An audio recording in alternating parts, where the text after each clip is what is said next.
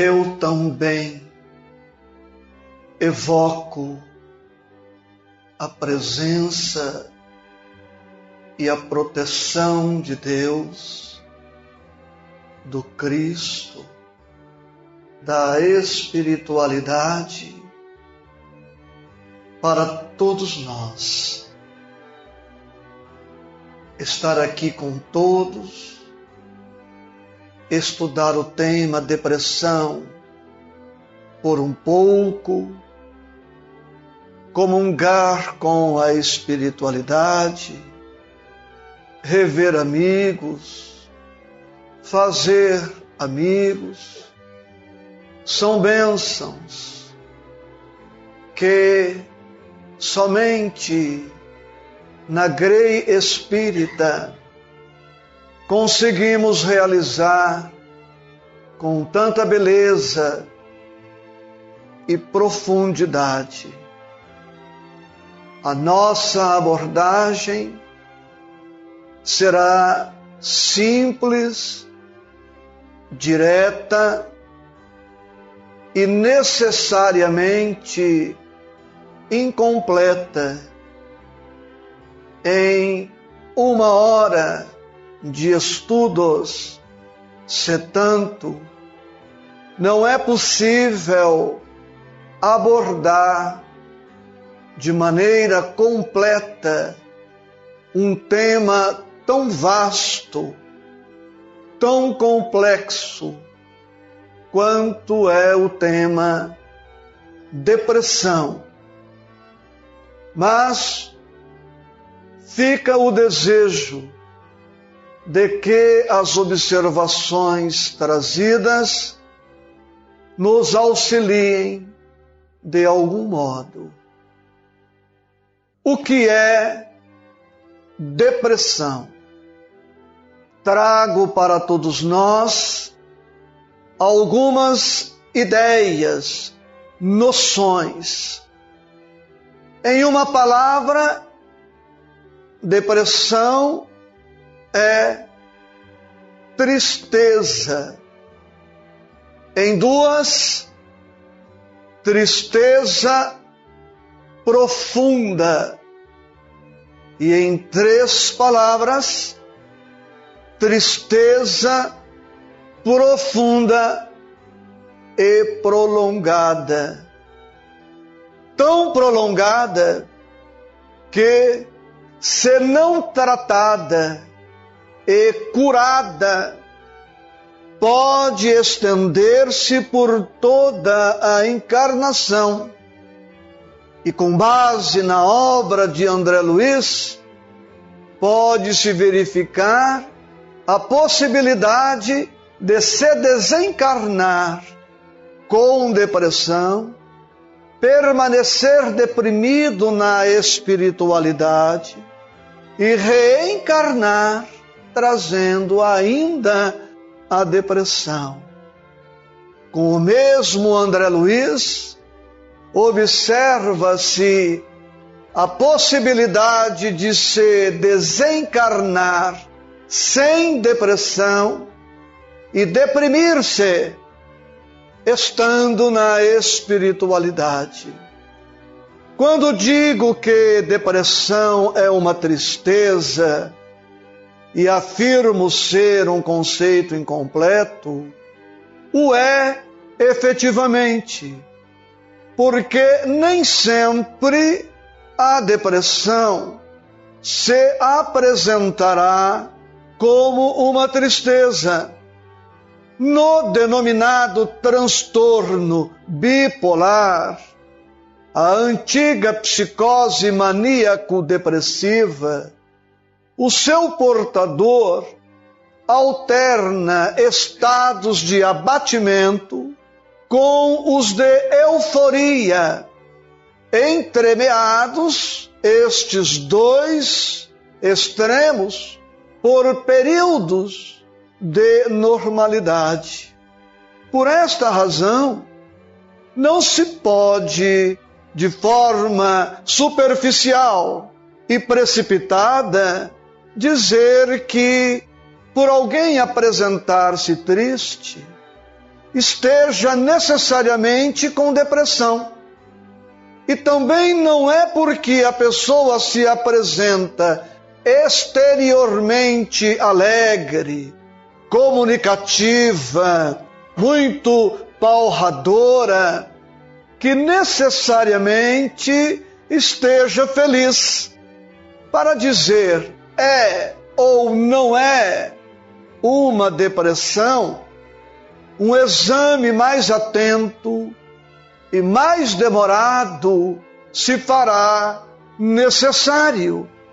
Portanto, existe a tristeza, que será clinicamente considerada uma depressão, e existem as tristezas normais que eu tenho, que todas as criaturas humanas experimentamos vez ou outra. E afirmo a você que é humanamente impossível passar pela terra sem chorar, sem sofrer, sem experimentar decepções, amarguras, frustrações, mágoas, perdas, dificuldades várias. E a reação de tristeza nestes quadros ou em outros é perfeitamente normal e humana. Anormal seria a pessoa nunca se aborrecer, nunca se entristecer. O perigo está quando esta tristeza que experimentamos não passa e tende a prolongar-se e a aprofundar-se no tempo e no espaço. Permanecer tristes por algumas horas, alguns poucos dias, é perfeitamente compreensível e aceitável. Mas se, ao cabo de duas semanas ou mais, esta tristeza não ceder, apesar dos acontecimentos ditosos, já temos aí um motivo para nos ocuparmos com o quadro e buscar alguma explicação e, a depender da situação, procurar ajuda. Uma outra ideia sobre depressão é esta: depressão é falta de chão. Se consultarmos os dicionários, veremos que a palavra depressão serve para definir estes buracos que encontramos pelas ruas, pelas avenidas, no campo. E depressão, como buraco, é uma ideia, um conceito que também serve para a nossa compreensão.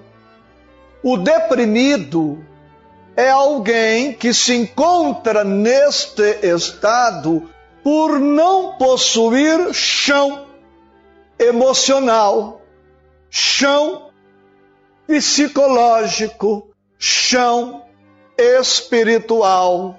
Não tem base. E diante dos acontecimentos infelicitadores, a pessoa sem chão, sem estrutura, tende a cair numa depressão. E é interessante observar que o Cristo se reporta a isto quando diz em sua mensagem, como consta de os evangelhos, que todo aquele que construir sua casa sobre rocha, virão os ventos, as tempestades, e esta casa não cairá. É este o sentido psicológico para nós no capítulo da depressão. Uma outra ideia, um outro conceito em torno da ideia do tema depressão é este: depressão é uma imperfeição no amor. Quem ama intensamente algo ou alguém chora, se entristece, se aborrece, mas a possibilidade de se deprimir é mínima. Imperfeição no amor. Ou seja, depressão está muito relacionada ao vazio existencial, à perda do significado para a vida. Voltaremos nesses pontos daqui a pouco. Existem graus da depressão. A classificação mais aceita é aquela segundo a qual a depressão pode apresentar-se nos graus leve, moderado e grave. Voltemos na ideia do buraco. Digamos que a depressão no grau leve equivale a um buraco de 30 centímetros. Qualquer adulto que caia num buraco de 30 centímetros não se fere na queda, sai rapidamente e facilmente do buraco e sozinho. No grau leve, o deprimido pode curar-se a si mesmo sozinho, bastando para isto que mude de atitude, de comportamento, de conteúdos mentais, emocionais. Digamos que o buraco tenha 5 metros de profundidade. Um buraco de profundidade mediana, grau moderado. No grau moderado, neste exemplo que estamos dando, de um buraco de 5 metros, a pessoa pode se ferir, não sai sozinha, terá dificuldade e precisará de ajuda. Imaginemos um fosso, ou fossa, ou poço de 20, 30 metros. A pessoa se ferirá gravemente, terá extrema dificuldade de sair e precisará de ajuda. Para dizer o seguinte: o deprimido, à exceção do grau leve, do buraco raso, o deprimido é alguém que precisa de ajuda. Ajuda de quem? De toda e qualquer pessoa ou instituição que estejam em condições de auxiliá-lo, trazendo o estudo para nós outros. Se você tem alguém na sua família no seu ambiente de trabalho com depressão, reconhecendo que esta pessoa precisa de ajuda, teremos que buscar ajuda para ela. Não bastará dizer, por exemplo, ao depressivo: vá ao médico, vá ao clínico geral, ao psiquiatra, vá no psicólogo. Por que você não vai para a igreja, para o centro espírita? sozinho ele não irá. Nós que o amamos, que estamos interessados na sua recuperação, precisaremos acompanhá-lo, assisti-lo. E para isto, fundamental que nós permaneçamos equilibrados, seguros, que permaneçamos bem. Porque o deprimido é alguém que caiu no buraco. Perceba que de vez em quando eu falo algo, faço uma pausa, que é para dar tempo de você mastigar e ruminar. Pois bem, o deprimido caiu no buraco. Se nós, a pretexto de ajudá-lo, também cairmos no mesmo buraco, serão dois os caídos, serão dois os necessitados de ajuda. Por isto, é ficar bem para ajudar quem está mal. Existem tipos de depressão. Por esta razão e outras, o tratamento é muito complexo. Nem sempre o médico acerta no primeiro diagnóstico. Nem sempre acerta na primeira medicação indicada. Isto é perfeitamente previsível e normal.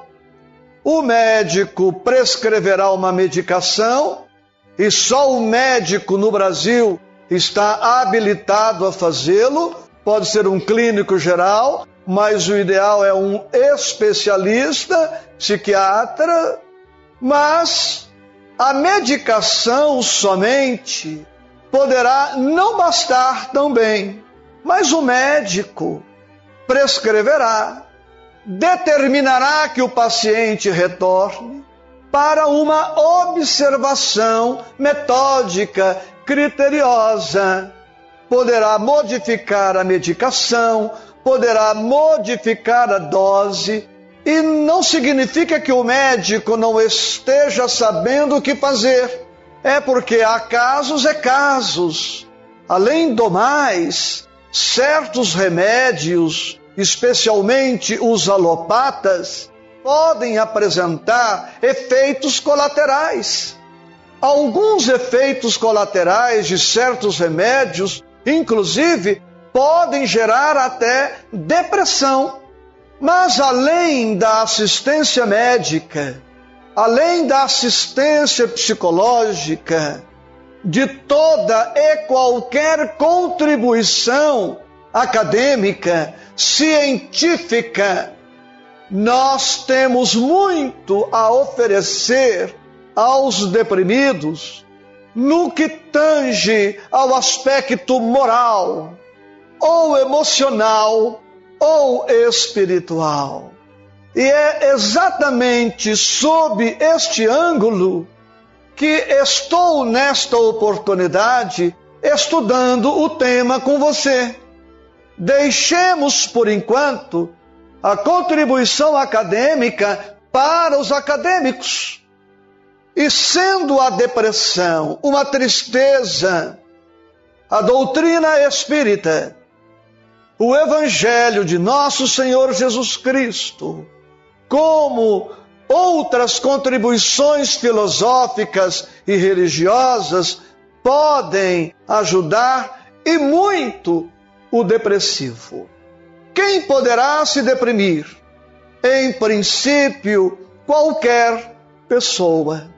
Criança, adolescente, jovem, pessoa na madureza, na terceira idade, ricos, pobres, classe média, ricos ou não, famosos ou não, do Ocidente, da Ásia, do Oriente, da Europa, de todas as Américas, mas especialmente a mulher está exposta a esta enfermidade. Eu tenho dois livros publicados até o momento sobre o tema. E nos livros publicados menciono mais de 30 causas que podem levar a mulher à depressão. Mas neste estudo ligeiro, quero registrar que, especialmente a mulher clássica, tradicional, a mulher antiga, é a mais vulnerável à depressão. Que tipo é este? quem é esta mulher? Como dito, a mulher tradicional, a mulher antiga, que depois de se casar, passou a viver exclusivamente para os filhos, para a casa, para a parentela toda, para o marido, sem encontrar tempo para cuidar de si, para investir em si.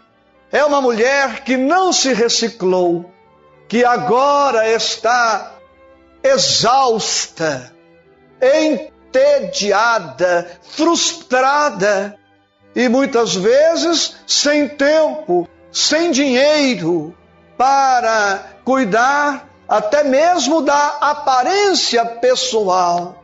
Esta mulher que era e ainda encontramos muitas assim, extremamente dependentes do seu homem, especialmente do marido. Quando o marido é compreensivo, carinhoso, respeitoso, atento e provê as necessidades da companheira de maneira ética, nobre, tranquila, menos mal. Mas, infelizmente, não é esta a realidade de todos os lares em que encontramos mulheres dependentes do companheiro. Por vezes ela é humilhada, exposta a situações extremamente desagradáveis e infelicitadoras. Deixo para nós nesse estudo uma palavra importante, muito relacionada à depressão. A palavra é mudança. Quase sempre a depressão acontece, se instala depois de alguma mudança importante na nossa vida. E como disse um filósofo grego da antiguidade, a única coisa que não muda no universo é a lei de mudança. Tudo o mais está em contínua transformação. E diante das mudanças que se operam na nossa vida, precisamos de duas atitudes propositivas, positivas, que serão muito necessárias, que ou nos auxiliarão a prevenir a depressão ou a tratar e curar a depressão. Que palavras são estas? Flexibilidade e adaptação Agora o trinômio: mudança, flexibilidade, adaptação. O depressivo é alguém que, diante de uma mudança qualquer, não se adaptou, dada a sua inflexibilidade. Digamos, de maneira singela e objetiva, você era uma pessoa pobre e ficou rica de repente. Seja flexível e se adapte. E você não vai ser um rico depressivo. Não é fácil? Se você é rico e de repente se descobre pobre, seja flexível e se adapte. O pobre deprimido não é deprimido porque é pobre, é porque não se adaptou àquela realidade. Era solteiro, se casou, se adapte, sendo flexível. Estava casado, se separou. Seja flexível e se adapte à separação. Estava casado, ficou viúvo, viúva. Seja flexível e se adapte. Casou de novo, Seja flexível e se adapte. Estava empregado e se aposentou. seja flexível e se adapte à aposentadoria. Adaptar-se. Bem, tinha saúde, agora se descobre doente. Seja flexível e se adapte à enfermidade.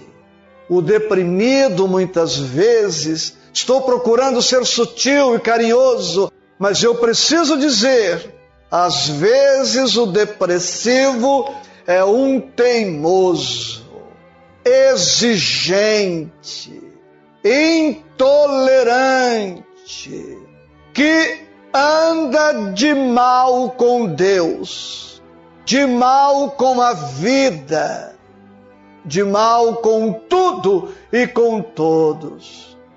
Este teimoso, candidato à depressão, é aquele sem chão, é aquele sem estrutura, que não se preparou para acontecimentos desagradáveis.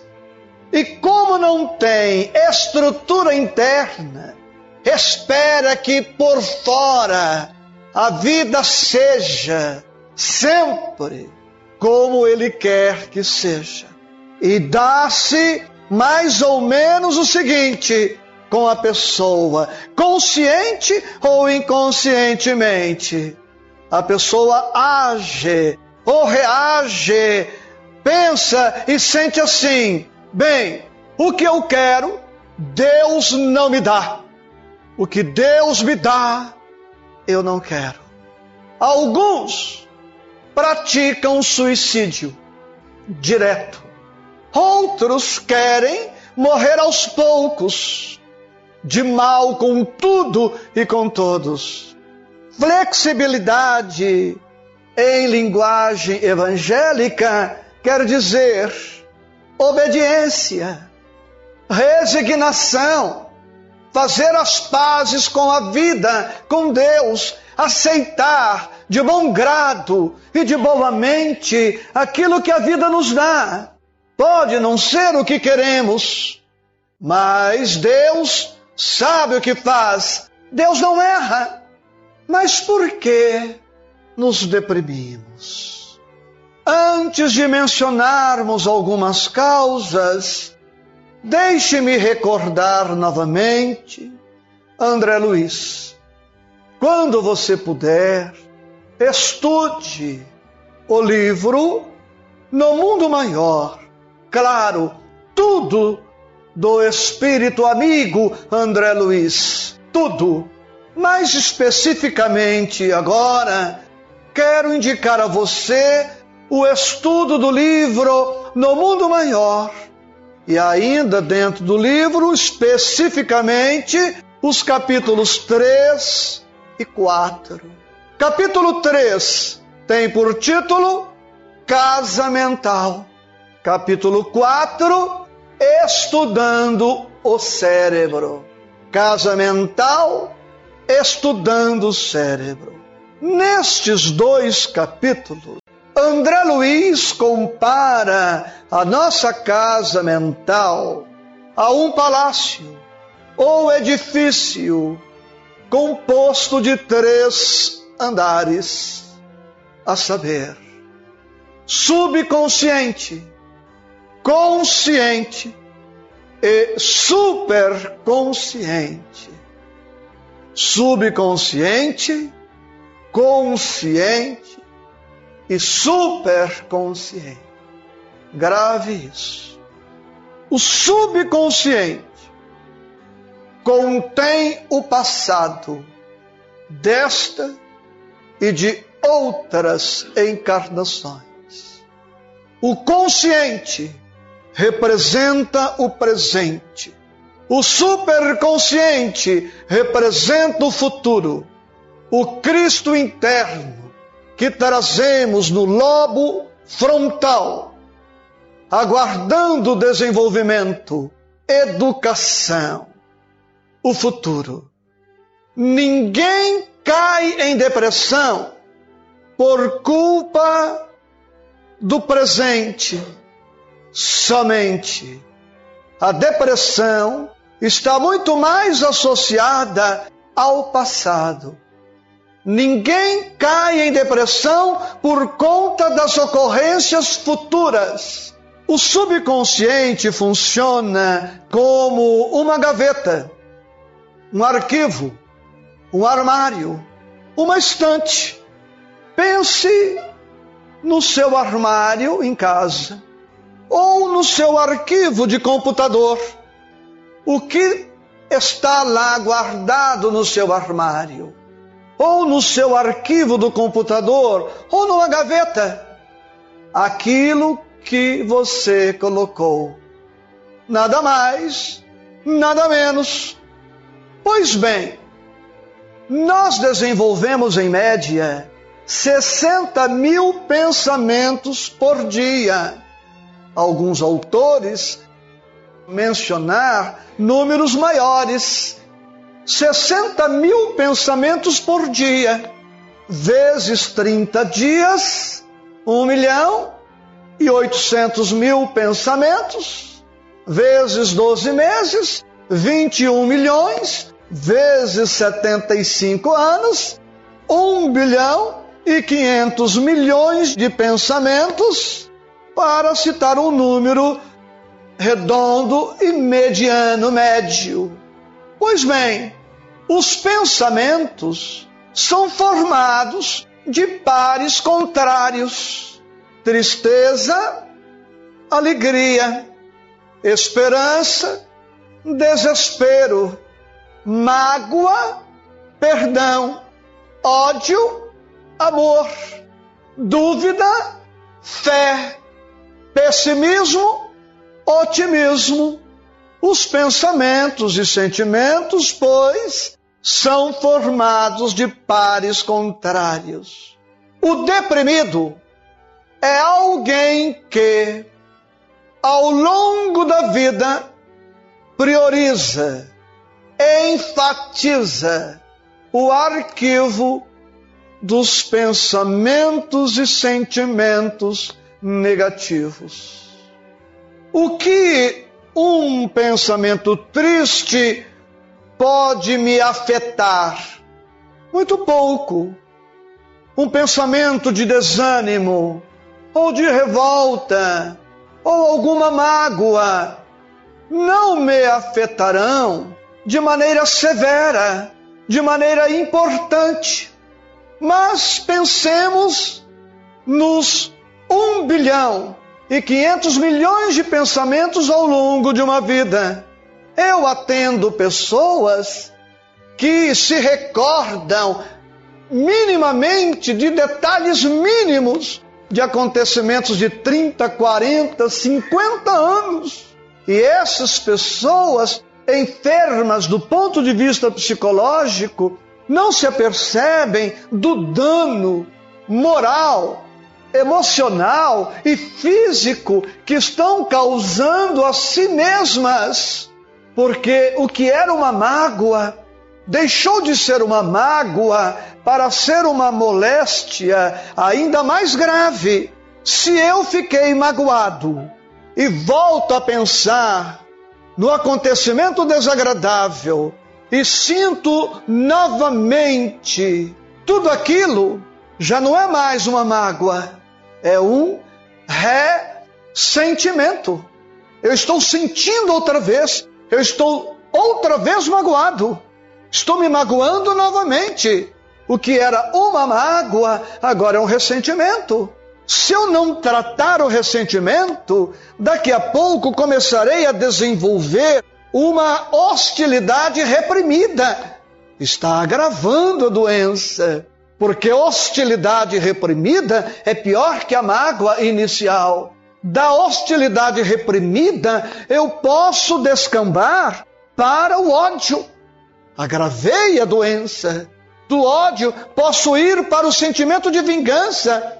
Posso materializar a vingança e a partir daí posso desenvolver uma culpa. Da culpa vou para a obsessão, da obsessão vou para a prostração, da prostração vou para a perda da oportunidade reencarnatória.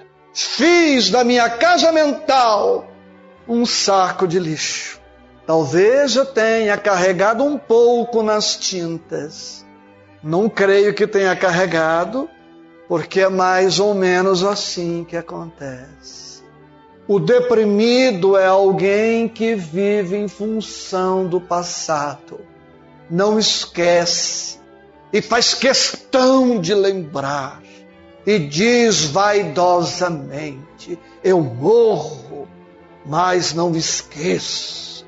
E diz: Eu vou levar isso para o túmulo, como se fosse uma grande vantagem, porque não leva para o túmulo, leva para a pátria espiritual. E aí vai reencarnar, sabe Deus como? E alguns ainda dizem, né? sobretudo na intimidade doméstica, comeu a carne. Tem mulheres, viu, homens, que não se separam de nós, não é por amor, não, é de ódio, é de ódio. Elas dizem: eu, euzinha, me separar de você para você ser feliz? Nunca, nunca eu me dando toda, mas você não vai ser feliz. E aí elas terminam com aquela frase, né? Comeu a carne, agora vai ter que roer os ossos. E vai ficando, vai ficando. O que fazer então? Está ao alcance de todos nós, depressivos ou não enriquecermos-nos, prevenirmos determinadas moléstias da alma e do sentimento. Mas deixe-me, de maneira pontual, dizer que as causas mais comuns da depressão são mágoa, culpa, sentimento de perda, obsessão. Mas tudo isto passando pela causa primeira que é a própria personalidade do depressivo. Não se cai numa depressão por acaso ou por azar. Não. Dependendo dos padrões de pensamento, dependendo dos valores, das crenças, das atitudes, do modus vivendi, a pessoa poderá mais facilmente cair numa depressão ou não cair, dependendo, enfatize-se, de sua psicologia, de sua personalidade. Portanto, nada de culparmos a Deus de culparmos a vida, de culparmos o outro pela depressão que é nossa, ou pelo desencanto, pela amargura, pela decepção. Porque se aprendermos a nos prevenir, se aprendermos a nos estruturar, a nos preparar, capacitar para o enfrentamento e a vitória sobre todas as dificuldades, poderemos nos entristecer, como já disse, nos aborrecer, o que é muito humano, mas não se deprimir. Portanto, enriquecermos-nos. Como?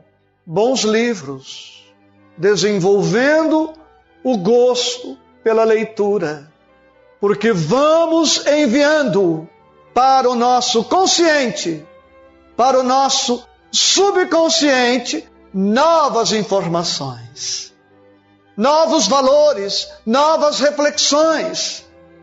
Precisamos escolher amigos, companhias, ambientes, papos. Vamos amar a todos, mas conviver com aqueles que podem nos enriquecer. Porque, imagine, eu estou desanimado e alguém aqui esteja pessimista. E vou eu lá desanimado na sua casa, eu desanimado e você pessimista. ao papo do desanimado com o pessimista. Digo eu para você, ai, eu não sei não, eu ando tão sem vontade. Eu acho que eu não vai dar certo. O pessimista, você acha que não vai dar certo? Eu tenho certeza. Não vai, nem, nem, nem tente. Perder tempo tentando. Ora, eu que estava só desanimado, que já não é pouca desgraça, saio da sua casa desanimado e pessimista. E você que estava só pessimista, que também não é pouca desgraça, vai ficar pessimista e desanimado, como se já não fosse desanimado pelo fato de ser pessimista. Não é isto? Agora, se eu estou desanimado, e vou na sua casa, ou te telefono, escrevo um e-mail, digo: olha, eu estou cansado, estou pensando em desistir. E você está bem? Você diz: não, para com isto. Levante a cabeça, levanta, sacode a poeira, dá volta por cima. Vamos lá, leite. Não adianta chorar o leite derramado. Águas passadas não movem moinhos. A pessoa vai dizer: Isaías, para com isso. Eu te conheço, você é uma pessoa batalhadora. Vamos, Erga a cabeça. Então não vamos amar só dois ou três, não. Vamos amar a todos. Mas escolher para amigos, companhias com quem nós vamos trocar, pessoas melhores do que nós, para que a gente possa, ou iguais, para que a gente possa buscar ajuda. A doutrina espírita tem muito a oferecer. Quais os princípios básicos da nossa doutrina? Deus imortalidade da alma, comunicabilidade dos espíritos, reencarnação, pluralidade dos mundos habitados, lei de causa e efeito, livre-arbítrio, lei do progresso, perispírito, erraticidade, Jesus, modelo e guia da humanidade, para citar alguns. Quando os princípios fundamentais da doutrina espírita forem os princípios da nossa vida, nunca mais depressão. Veja bem, porque eu vou cair em depressão diante da certeza de que sou filho de Deus. Por que cair em depressão diante da certeza da imortalidade da alma, mesmo quando o tema é perda de afeto querido pela desencarnação, ele vive. Nós viveremos. O Cristo matou a morte, a doutrina matou a morte. Eu estou há 14 anos de atingir a idade que meu pai tinha ao desencarnar. Custa sofrer com confiança, sofrer serenamente por mais 14 anos. Eu estou indo embora. Olha que notícia maravilhosa. E Deus é tão bom para mim que já me permitiu um infarte para me lembrar que está na hora de começar a arrumar a trouxa para voltar para casa. Mala é para espírita chique. Eu não tenho mala, eu tenho trouxa, né? Está na hora de ir embora. Eu já recebi vários avisos que vou desencarnar breve. Primeiro aviso, comecei a usar óculos. Segundo aviso, fiquei calvo. Terceiro aviso, infarto. Quarto aviso, angina. Eu não posso dizer, puxa, desencarnei de repente, eu não esperava. Todo aquele que se estrutura está mais ou menos preparado. Nós que nos encontramos aqui, os que somos casados, vamos ficar viúvos? Desencarnando, os nossos filhos ficarão órfãos. Quem está na ativa profissional vai se aposentar se tudo correr bem. Preparemos-nos estruturemos-nos para quando as adversidades chegarem, não nos surpreenderem, não, nos afetarem em demasia, para não acontecer aquilo que aconteceu com aquela mulher que eu atendi no centro. Ela me disse: amanhã eu vou no fórum. Na época eu estava na ativa profissional e o senhor vai me atender. E eu disse: eu não sei se eu vou poder te atender amanhã. Se eu puder ir ao fórum, eu vou. Se a senhora puder ir ao fórum, a senhora vai, eu te atendo. E ela, sem entender bem o sentido da coisa, perguntou: Mas por quê? Eu falei: Porque eu posso desencarnar esta noite. A senhora pode desencarnar essa noite. E ela me perguntou mais: Morrer assim, de repente? Eu perguntei: Quantos anos a senhora tem? Ela me disse: 45.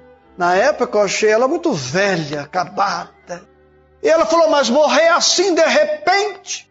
Falei: Mulher, se a senhora desencarnar hoje, com 45, a senhora não desencarnou de repente. Terá levado 45 anos para desencarnar. Preparemos-nos para também não acontecer como aquela outra mulher com 82 anos foi no médico. O médico prescreveu alguns remédios e ela, inconformada, vendo a lista, falou: Mas doutor, eu vou ter que tomar esses remédios a vida toda?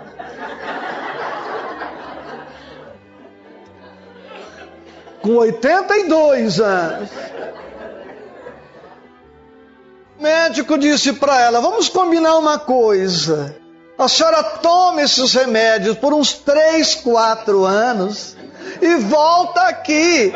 E a gente vai ver o que faz. Não sei se ela voltou lá. Não deve ter dado tempo, e para tristeza dela, ela deve ter tomado aquele remédio a vida toda dois anos. Preparemos-nos para isto ter sentido existencial, ter objetivos para a vida. Lembra quando éramos crianças e nos perguntávamos uns aos outros: o que é que você quer ser quando crescer? A vida nos pergunta isto hoje. A vida nos pergunta sempre: o que queremos ser quando crescer espiritualmente? Quanto mais pobreza de objetivos para a vida, maior o risco da depressão. Quanto maior riqueza de objetivos para a vida, menor a probabilidade de se deprimir. É pecado o homem viver só para o trabalho? Não, mas é muito pouco.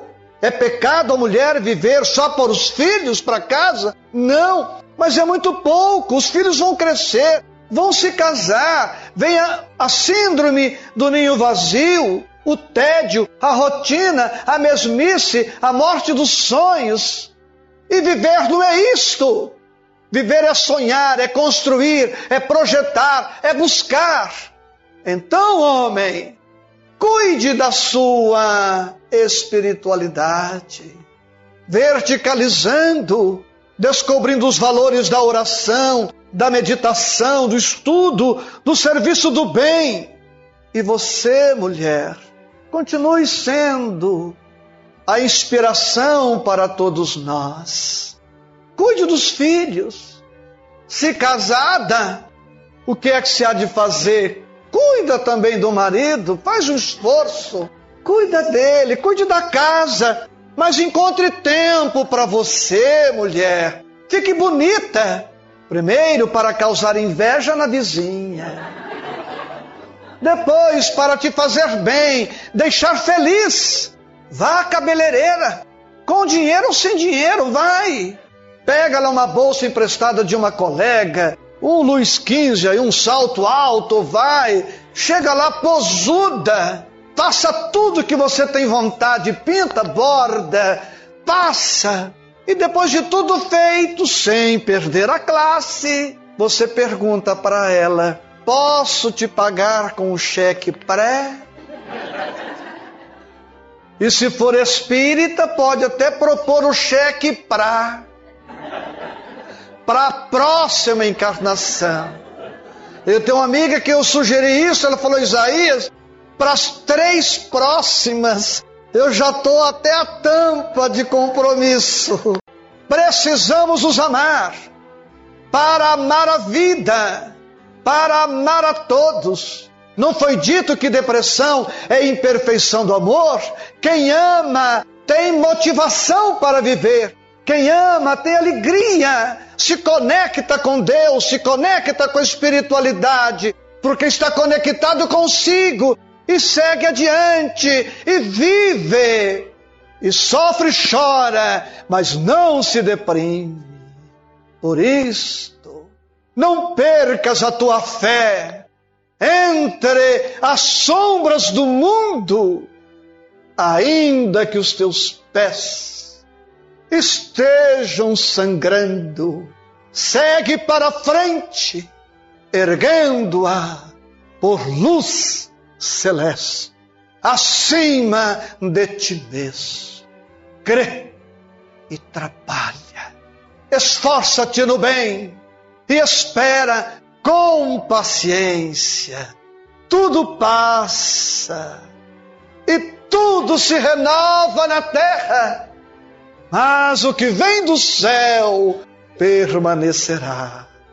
De todos os infelizes, os mais desditosos são os que perderam a confiança em Deus e em si mesmos, porque o maior infortúnio é sofrer a privação da fé e prosseguir vivendo.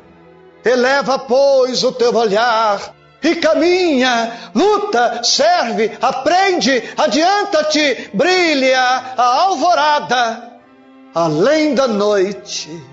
Hoje é possível que a tempestade te amarfanhe o coração e te atormente o ideal, aguilhoando-te com a aflição ou ameaçando-te com a morte.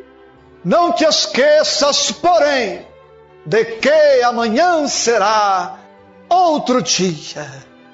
Eu queria cantar. Vamos espantar esta ziquezira. Vamos para frente. Levanta, sacode a poeira, dá volta por cima. Se errou, perdoe-se, recomece. Se alguém errou, agiu mal em relação a você, perdoa. Mágoa é lixo, é ferida que infelicita.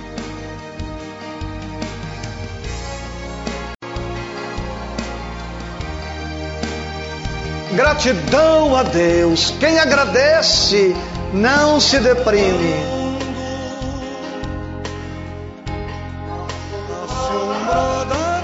Vamos cantar, cobrir seus sonhos de ventura.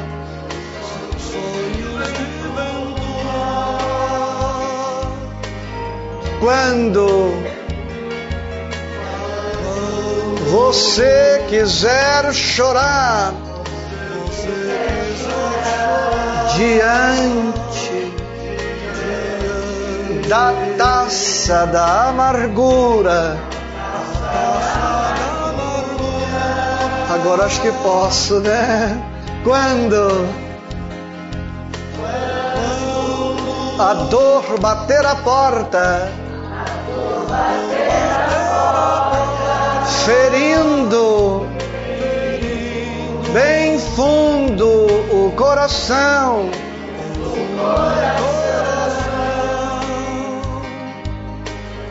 Quando a esperança é morta e a vida é amarga ilusão. Olhe para trás. Veja quanta dor. Súplicas de paz. Clamando amor. Olhos sempre em trevas mãos mendigam pão, boca bocas que não falam e risos sem razão. Deixe de chorar. Volte a sorrir. Você é tão feliz. Volte a cantar. Faça uma prece. Seja grato a Deus. Ele sempre abençoa os filhos seus. Isto mesmo, deixe de chorar.